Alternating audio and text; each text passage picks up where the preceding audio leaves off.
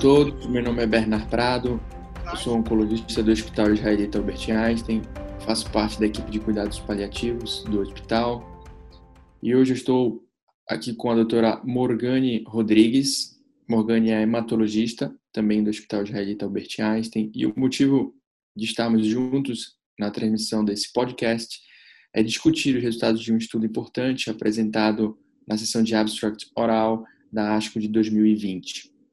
Esse estudo, uh, liderado por uma hematologista uh, do Hospital Geral de Massachusetts, doutora, doutora El Jawari, e também co-orientado pela doutora Jennifer Timmel, de Boston, uh, avaliou a integração precoce de cuidado paliativo em oncohematologia para pacientes com leucemia mieloide aguda.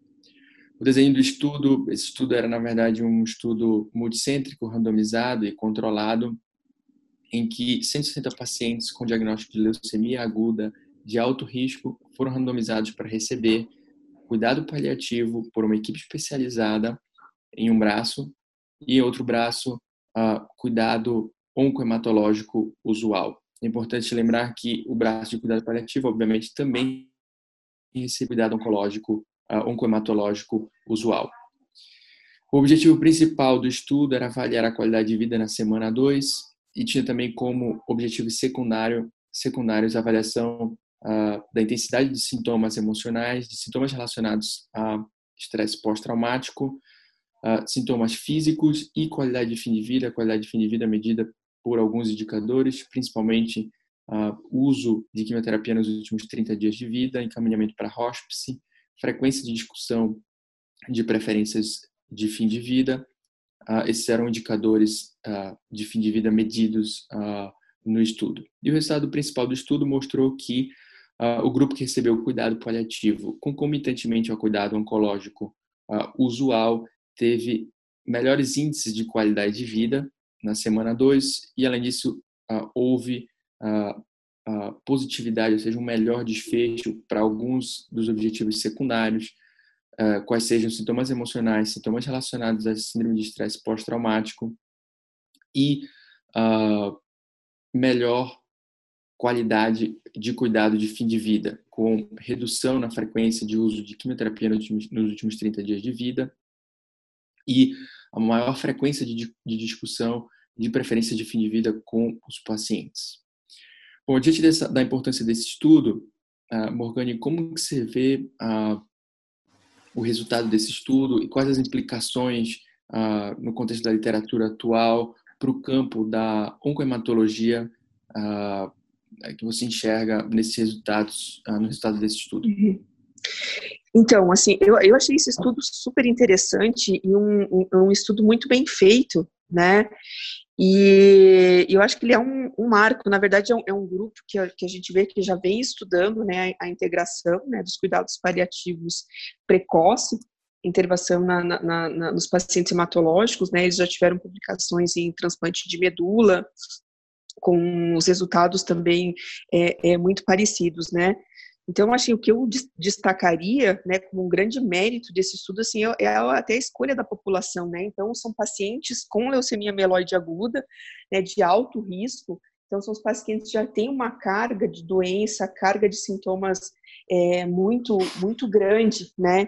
Então, assim, são uns pacientes que realmente eles, eles têm necessidade de, de alguns tipos de, de intervenção que eles realmente conseguiram provar os benefícios, né?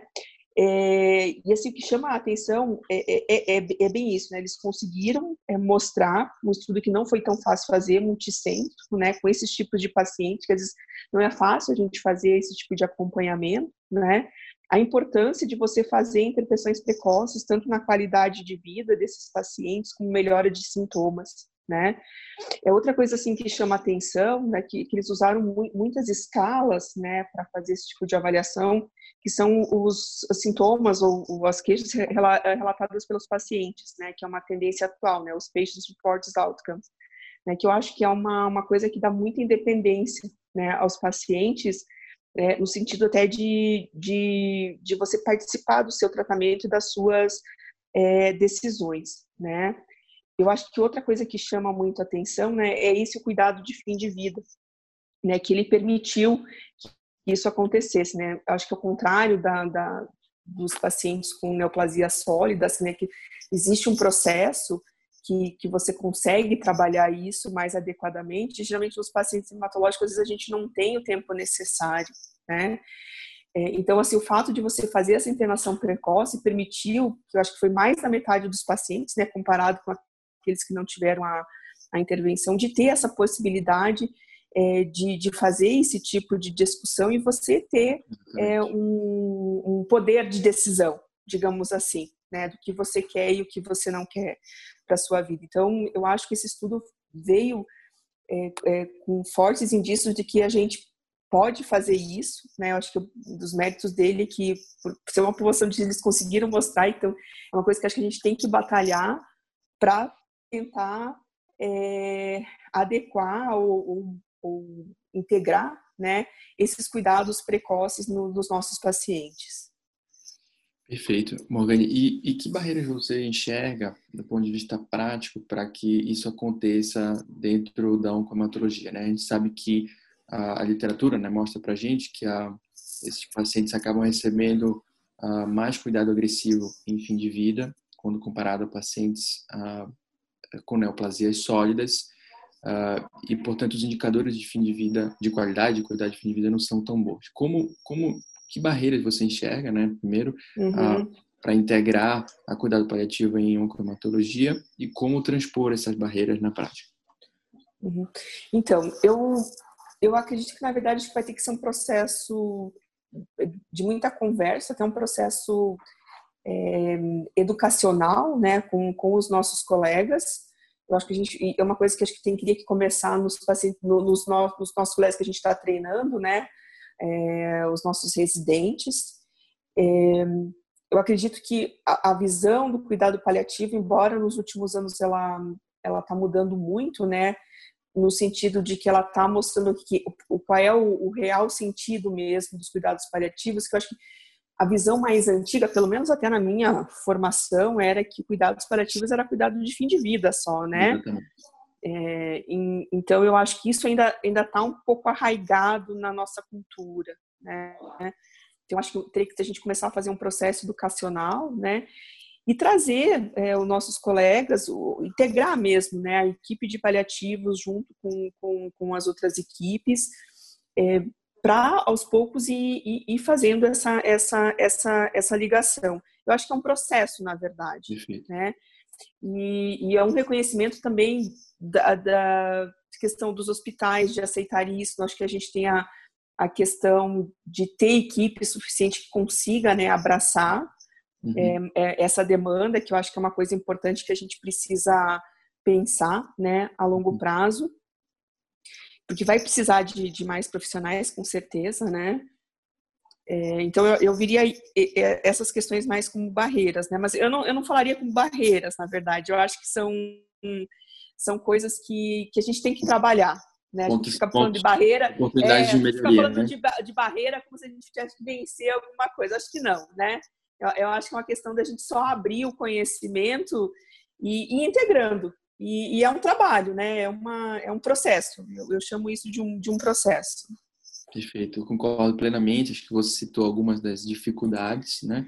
Uh, apesar da ASCO recomendar a integração precoce de rotina para todos os pacientes com neoplasias uh, é, oncológicas e oncomatológicas avançadas, isso do ponto de vista prático tem uma, há uma dificuldade na disponibilidade de recursos humanos, ou seja, de profissionais treinados em cuidado paliativo, essa é uma. Uh, realmente uh, tem uma questão do ponto de vista educacional que é importante. Vários estudos transversais mostram que a ação ainda dos oncologistas e dos oncomatologistas é de que cuidado paliativo basicamente é cuidado de fim de vida. Há uma associação desse termo. Inclusive, alguns programas de cuidado paliativo têm proposto modificar o nome dos programas para cuidado de suporte. Uhum. Há evidência na literatura de que a percepção dos oncologistas e uh, de enfermeiras uh, em oncologia é de que esse, esse, esse termo tá, tá, é mais bem aceito e, mais usado a pacientes que estão em estágio uh, de doença mais, mais iniciais. Então, uhum. Então, seria, seria uma outra, seria uma intervenção, né? uh, uhum, uhum. para melhorar a integração. E outro ponto, a gente ter também uh, reuniões conjuntas das equipes Isso. de oncologia e oncomatologia com a equipe de cuidado paliativo. Isso. Seria uma outra, uma outra, uma outra intervenção a ser feita para melhorar uh, a, a integração. Né? E, sem dúvida alguma, um rodízio de, uh, em cuidado paliativo para os residentes de oncologia e oncomatologia. Uh, a gente sabe também que há uma diferença de, uh, na idade mesmo, alguma, se tem literatura disso, mostrando que uh, oncohematologistas ou oncologistas mais novos encaminham mais para as equipes de cuidado paliativo, principalmente aqueles que foram expostos a um rodízio durante a sua residência. Então, acho que são algumas, algumas das intervenções aí uh, possíveis para melhorar a integração. Não, Bom, perfeito. É, eu gostaria então de agradecer, Morgane, a, a sua disponibilidade, a oportunidade de discutir uh, com você esse tema uh, tão importante. Uh, e, e, agora fica, acho que o desafio de a gente colocar em prática o que a literatura nos mostra. Na verdade, a gente tem nível de evidência agora 1A, demonstrando que a integração precoce de cuidado paliativo é benéfica sólidos, mas agora em pacientes com neoplasias hematológicas. É. Não, eu, eu, eu agradeço é, é, a nossa discussão, acho que ela foi bem, bem rica, né? E, e, realmente, eu acho que esse estudo realmente tem esse, esse impacto todo, e eu acho que é isso que você falou, e a gente seguir o nosso caminho, né? Até falando um pouquinho, puxando a sardinha para o nosso lado, né? É, a gente já está aqui desenvolvendo esses tipos de reuniões, né? E, e fazendo essa integração. E eu acho que a gente está indo pelo, pelo, pelo, pelo caminho certo, digamos assim. Eu acho que é, é, importante, que é isso. É, é importante lembrar, só para finalizar, que a, a frequência de acionamento de cuidado paliativo aqui no hospital pela equipe da, da oncohematologia, de modo geral, é maior do que a gente uh, do que a gente tem na literatura internacional e em outras instituições. Então, e a gente tem também, a nossa, nossa equipe de cuidado paliativo participa dos tumor boards e das reuniões de oncohematologia, então e os residentes também, apesar de não terem no estágio uh, obrigatório, eles participam das atividades didáticas uh, junto com a equipe de cuidados paliativos. Então, a gente, a gente já deu início a esse processo.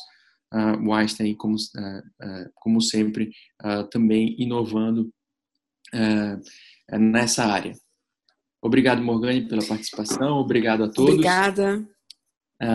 e vocês podem é, ficar à vontade para acessar novas discussões no nosso site, Einstein, uh, na ASCO, uh, basta dar um Google Einstein.asco, uh, as discussões relativas aos outros abstracts com os nossos experts daqui do hospital. Muito obrigado.